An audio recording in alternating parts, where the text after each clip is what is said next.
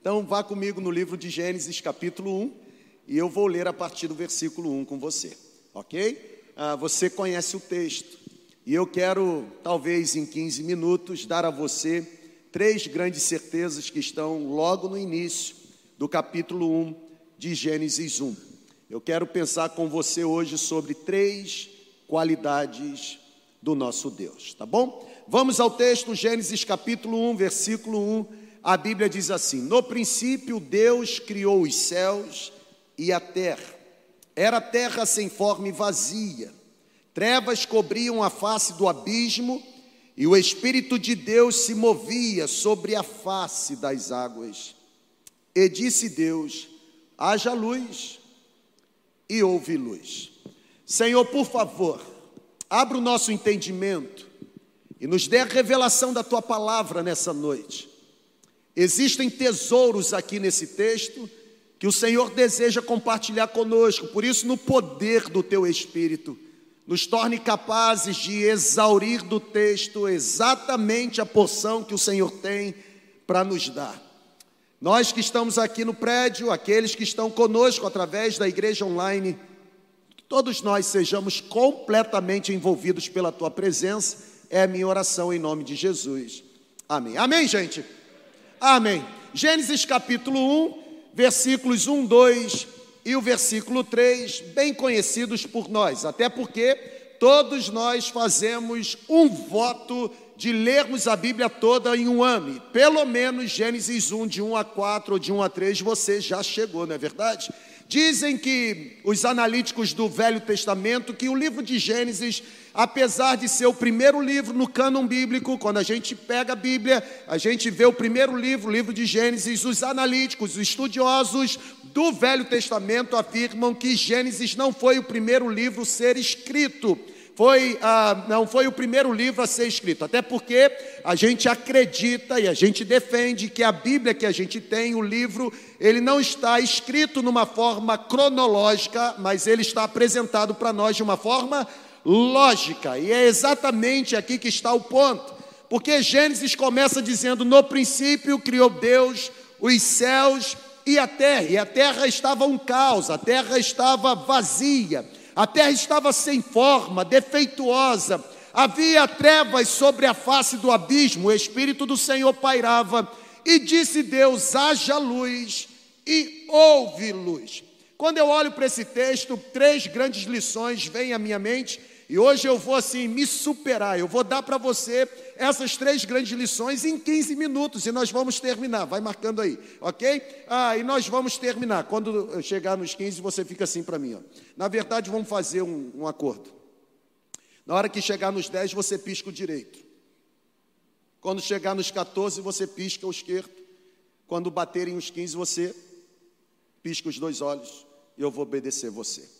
Gênesis capítulo 1 diz que no princípio criou Deus os céus e a terra. A forma como esse versículo começa revela uma qualidade de Deus. A Bíblia diz que Deus criou no princípio, ou seja, existiu um princípio para a criação, existiu um ponto inicial para que as coisas que existem passassem a existir. Existiu um momento na linha do tempo em que aquilo que é contingente, aquilo que existe, aquilo que foi criado, passou a ter a sua existência. Isso significa dizer que se existe alguém que criou algo no princípio, esse alguém está antes do princípio. Se existe alguém que deu origem a alguma coisa no princípio, é porque esse que dá origem antecede o princípio. O que eu quero dizer para você, a Bíblia está dizendo que no princípio Deus criou céus e terra. Ou seja, se Deus criou no princípio, significa que Deus habita antes do princípio, e habitar antes do princípio é exatamente característica daquele que é eterno, porque a eternidade antecede a linha do tempo. Na verdade, quando a Bíblia diz que ele era, é e há de ser, quando a Bíblia diz que nele não há genealogia, quando a Bíblia diz que ele é o Alfa, o Ômega, quando a Bíblia diz que ele é o primeiro, é o fim. Quando a Bíblia diz que nele começa, nele termina, é porque a Bíblia está dizendo que antes dele nada existiu e após ele nada existirá. Ou seja, o nosso Deus é um Deus eterno. E não apenas isso, porque se ele existe antes do princípio, Se todas as coisas que existem passaram a existir depois dele, significa dizer que tudo que acontece na linha do tempo não o surpreende, porque não existe algo surpresa para aquele que antecede a linha do tempo e para aquele que termina a linha do tempo. Ano passado, por exemplo, 2020, ninguém poderia imaginar a pandemia, mas você acha que a pandemia surpreendeu aquele que fez todas as coisas existirem? O fato dele estar antes do princípio e criar todas as coisas Significa dizer que a linha do tempo está sob o controle dele. Ele sabe como começa, ele sabe como termina. Hebreus capítulo 12, por exemplo, é fantástico, porque Hebreus diz que nós que estamos rodeados por uma tão grande nuvem de testemunha, e essa grande nuvem de testemunha é exatamente a galeria dos heróis da fé do capítulo 11. Hebreus diz assim, o autor dos Hebreus: nós devemos correr com perseverança a carreira que nos foi proposta, sabe? Nós devemos nos livrar de todo pecado que nos embaraça, de tudo aquilo que nos aprisiona. Nós devemos correr a corrida, olhando firmemente para quem? Para Jesus, o Autor e o Consumador. Nele começa, nele termina. Não existe nada antes dele, nunca existirá algo após ele. Isso traz consolo para o meu coração. Porque se ele está antes da linha do tempo e após ele não existe, significa dizer que ele não sofre sucessão de momentos. Por isso que a Bíblia diz que para ele um dia é como se fosse mil anos, mil anos como se fossem apenas um dia, porque ele não sofre sucessão de momentos, e se ele não sofre sucessão de momentos, isso alegra o meu coração, porque não existe um evento na minha história, por pior que seja, que possa surpreender o Deus que me criou. E se ele não pode ser surpreendido pelos eventos da minha vida, significa dizer também que ele sabe criar o melhor cenário para fazer com que eu saia daquele momento adverso e volte a desfrutar da paz que excede todo entendimento. Os pastores nossos, eles ficam me zoando. Eles ficam me zoando. Porque eu sempre olho para eles e digo assim: está tudo bem. Pastor Daniel, por exemplo, passou um período muito difícil. Entre os pastores, talvez tenha sido que ficou num estado mais complicadinho. E coitadinho, ele estava lá naquele leito de dor, sofrendo, sabe? Quase morrendo. E eu dizia para ele: está tudo bem. E ele olhava para minha cara com aquela cara de bobinho. E eu dizia: está tudo bem. O dono da embarcação está a bordo. E se ele está a bordo, ele sabe o que vai fazer. Porque ele não perde o controle. Irmão, a Bíblia diz que existiu um momento na vida dos discípulos em que eles estavam no barco junto com Jesus e de repente um vendaval tomou aquele barco, água começou a entrar. Jesus estava fazendo o quê? Dormindo. Você acha que Jesus não sabia que existiria o vendaval no barco? Não existe nada antes dele, não existirá nada depois dele. Ou seja, ele tem o conhecimento de todas as coisas, onipotência, onipresença, onisciência. Você acha que aquele vendaval pegou Jesus de surpresa? Bobinho. Mesmo sabendo que existiria o vendaval, Jesus pegou o travesseiro e foi dormir. Os discípulos fizeram o que, Clóvis? Ficaram desesperados. Interessante que quando Marcos faz a narrativa, ele traz o verbo no tempo ah, do auristo, e é interessante, porque na gramática grega isso significa uma ênfase. Os discípulos não tocaram em Jesus dizendo assim: por favor, o senhor pode acordar? Ou eles não ficaram tirando a água daquele barquinho de pesca, dizendo assim: ele está dormindo. Não, era desespero.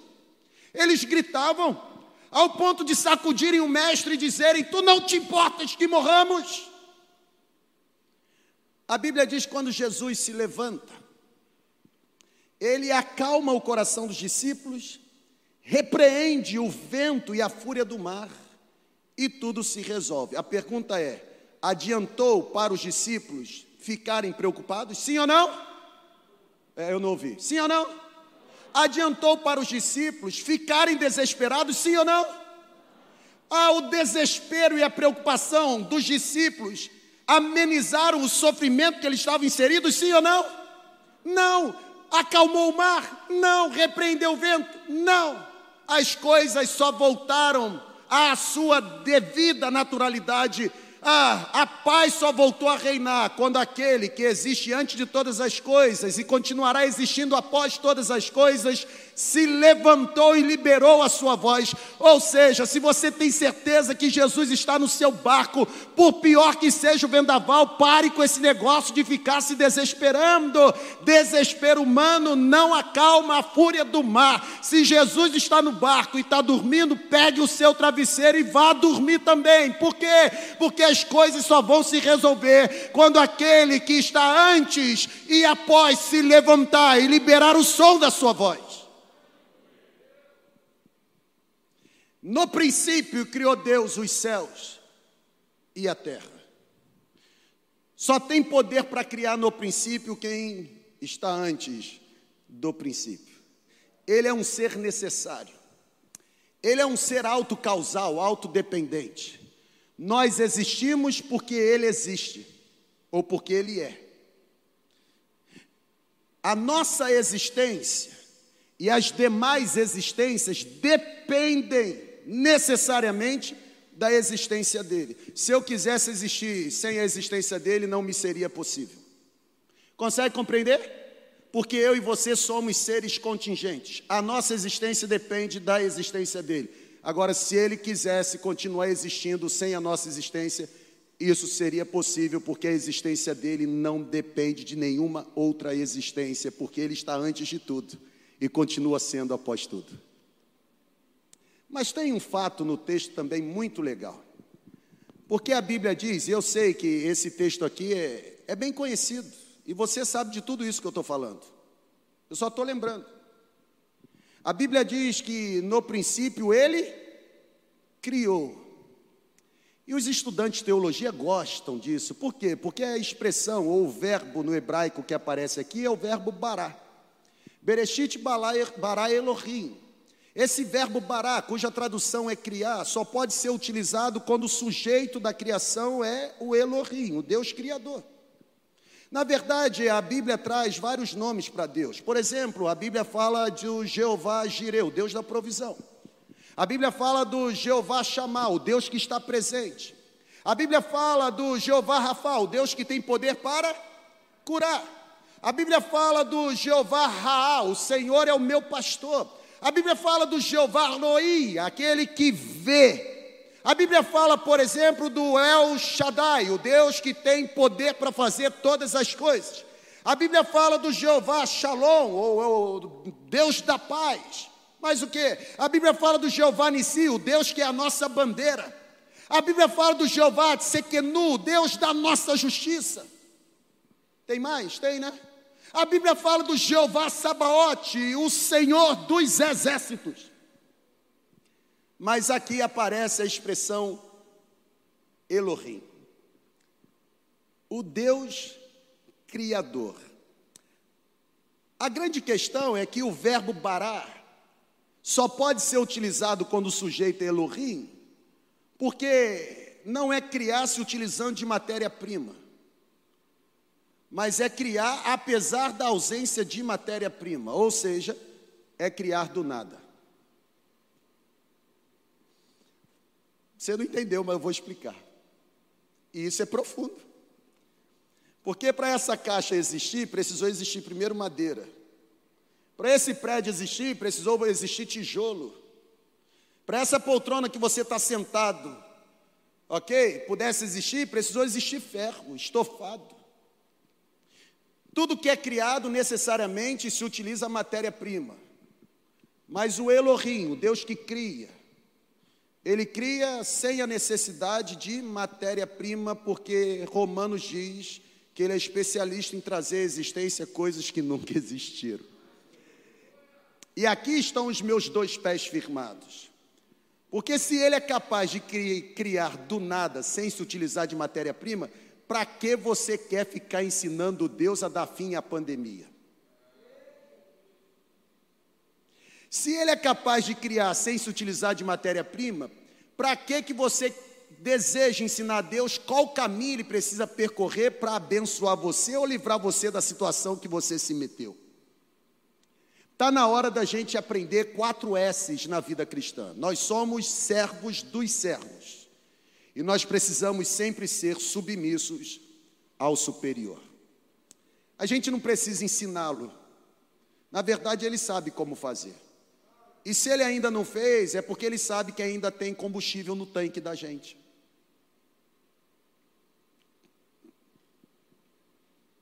Ele cria do nada. Foi assim. A Bíblia diz: haja luz.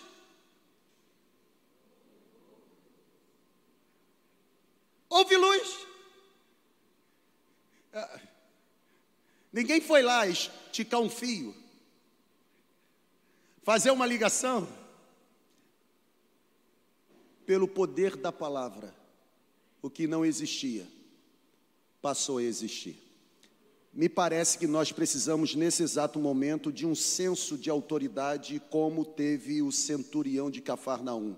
Eu estou indo contigo na sua casa, não precisa, basta liberar uma palavra de onde o Senhor está, o meu servo será curado. Se Deus liberar uma palavra nesse exato momento, por pior que seja o cenário, será revertido, porque nada tem poder de resistir uma palavra que vem dos lábios do Senhor.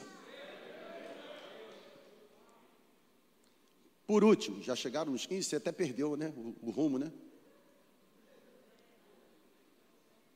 Não me ajuda, me atrapalha. Já estou nos 25. Por último, no princípio, criou, só cria no princípio quem está antes do princípio. Estamos aqui, amém ou não amém? Ou seja, se ele está antes do princípio, nada existiu antes dele, e nada existirá após ele. Se nada existiu antes, nada existirá depois, eu posso ficar tranquilo, porque ele conhece todos os eventos da minha vida. Eu posso ser surpreendido, mas ele nunca será. Criou, mas criar sem se utilizar de matéria-prima. Se ele é capaz de criar sem se utilizar de matéria-prima, eu não preciso perder a minha noite de sono tentando ensinar Deus o método pelo qual ele deve se utilizar para me abençoar. Ele sabe a hora exata e a forma correta de tirar os meus pés do lamaçal do fosso ou do lamaçal do vale e me conduzir para contemplar a paisagem das montanhas. E por último, a terra era sem forma e vazia. E Deus começou a organizar. A Bíblia diz que no primeiro dia, Deus fez separação do dia e da noite. Haja luz, óbvio, no primeiro dia houve separação. No segundo dia, teve a questão do firmamento, o céu. Terceiro dia, Deus fez separação entre a parte seca, a terra, do conjunto das águas, os mares, vegetação, plantas, árvores foram criadas. No quarto dia, e aqui esse texto traz uma complicação para nós teológica, porque no quarto dia foram criados os dois grandes firmamentos, o Sol e a Lua. E é por isso que existe a teoria dentro das escolas teológicas de como eram esses dias da criação, se eram 24 horas, se eram períodos longos. Até porque o que faz o dia ter 24 horas é a presença do Sol e da lua, mas eles só passaram a existir no quarto dia, é por isso que existe a complicação. Olha que coisa bacana. No quinto dia foram criados os animais aquáticos e as aves do céu. No sexto dia, rebanhos domésticos, animais selvagens.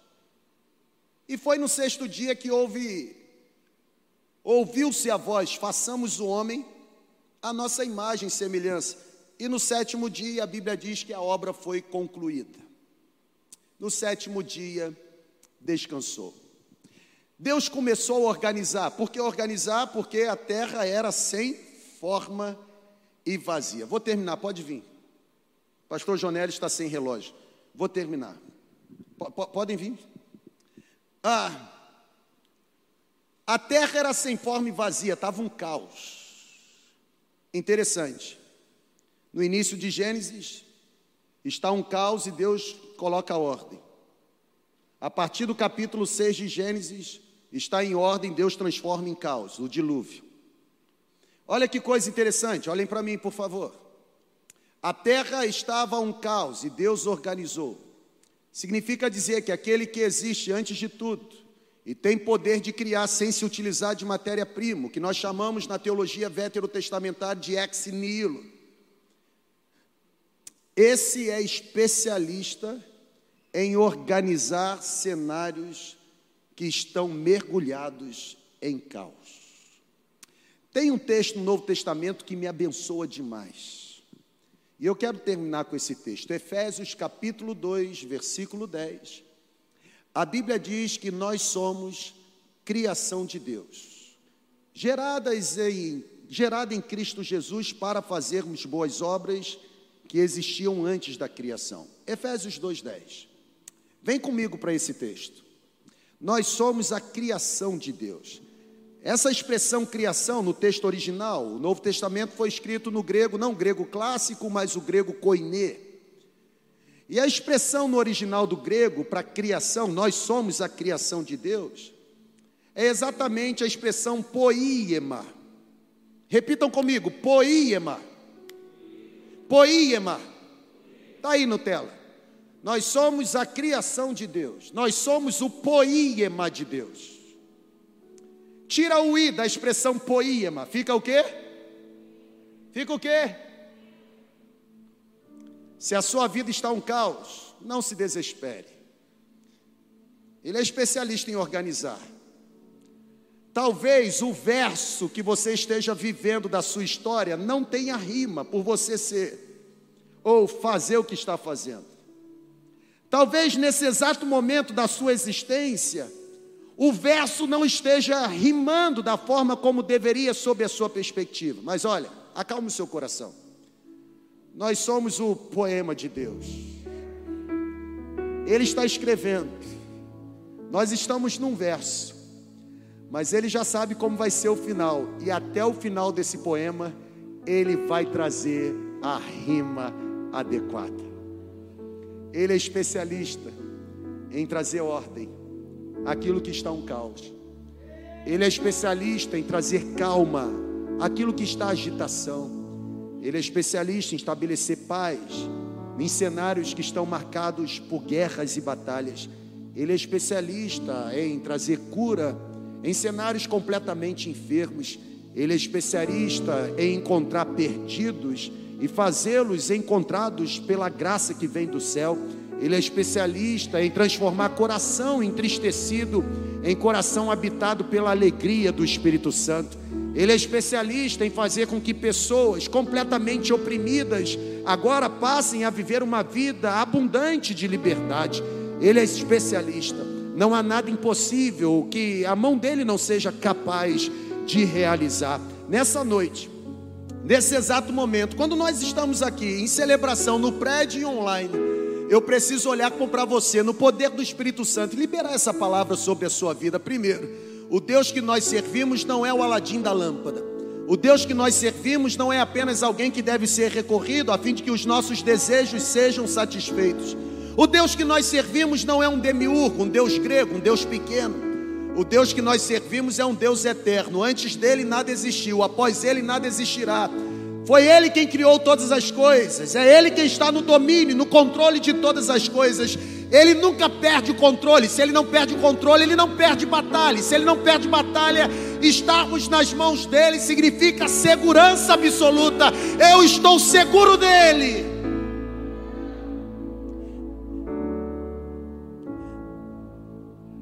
É ele quem cria. E ele cria, mesmo não tendo possibilidade alguma de criação. Não importa se não tem material no estoque, não importa se a dispensa está vazia, não importa se o diagnóstico não é favorável, não importa se não tem vacina, basta uma palavra dele e o cenário de enfermidade, de caos, será transformado em cenário de abundância de paz. Qual é o verso da sua vida que você está vivendo hoje? Não está rimando da forma como você deseja? Fique em paz. O poema não está no final. Tenha fé suficiente para acreditar que até o ponto final do poema chamado Sua Existência, aquele que criou você dará a rima exata para que a sua vida tenha sentido. Vamos ficar em pé. Me perdoe por ter ultrapassado os 15 minutos, mas eu me esforcei. Eu me esforcei para que você entenda nessa noite de que em meio a vozes de desespero e de desgraça, há uma voz de paz vindo do céu. Nós não estamos entregues ao acaso. Ei, celebre isso. Em meio a vozes de desespero, pânico, medo, de desgraça, existe nesse exato momento uma voz vindo do céu. Nós não estamos largados, abandonados, desamparados aquele que é, que era, que adivinha, o Alfa, o Ômega, o princípio, o fim, o, o que começa, aquele que é o autor e o consumador. Ele continua no governo da história, as nossas mãos e em as nossas vidas, nós estamos seguros nele. Ele sabe o que está fazendo, ele sabe para onde está nos levando. Ele não vai perder a batalha, ele não vai nos desamparar. A mãe desampara o filho, mas o Senhor jamais desampara os seus. Nós estamos com os nossos nomes gravados, riscados, escritos nas palmas das mãos dele. Você precisa celebrar isso. Não é tempo de desespero, não é tempo de angústia, não é tempo de medo, é tempo de confiança. Ele está no barco. Desespero não resolve, medo não acalma o mar. O mar só irá se acalmar quando aquele que tem o controle em suas mãos se levantar e erguer a sua voz. Há uma voz do céu sendo liberada em nossa direção. Há uma voz do céu sendo liberada em nossa direção. Será que você consegue ouvi-la? Será que você consegue ouvi-la? Há uma voz do céu liberada para nós. Há uma voz do céu, eu, eu estou ouvindo. Tem uma voz dizendo: Não temas, porque eu sou contigo. Não te assombres, porque eu sou teu Deus. Eu te fortaleço, te ajudo, te sustento com a destra da minha justiça. Há uma voz do céu, você consegue ouvi-la? Eu sou o seu Deus, eu sou o seu refúgio, eu sou a sua fortaleza, eu sou o seu socorro. Bem presente na hora da angústia. Há uma voz do céu você consegue ouvi-la?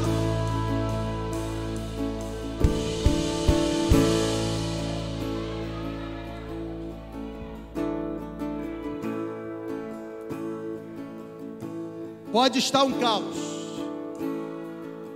mas Ele vai liberar a palavra. Haja luz, e a luz vai brilhar. Eu não sei se você já teve experiência de voar. Eu me lembro uma vez, eu já pedi perdão porque eu ultrapassei os 15 minutos, você já me perdoou, agora eu posso ir à vontade. Eu já, uma vez voltando, voltando de Orlando para o Brasil, entrei no avião e, e fiquei na janela.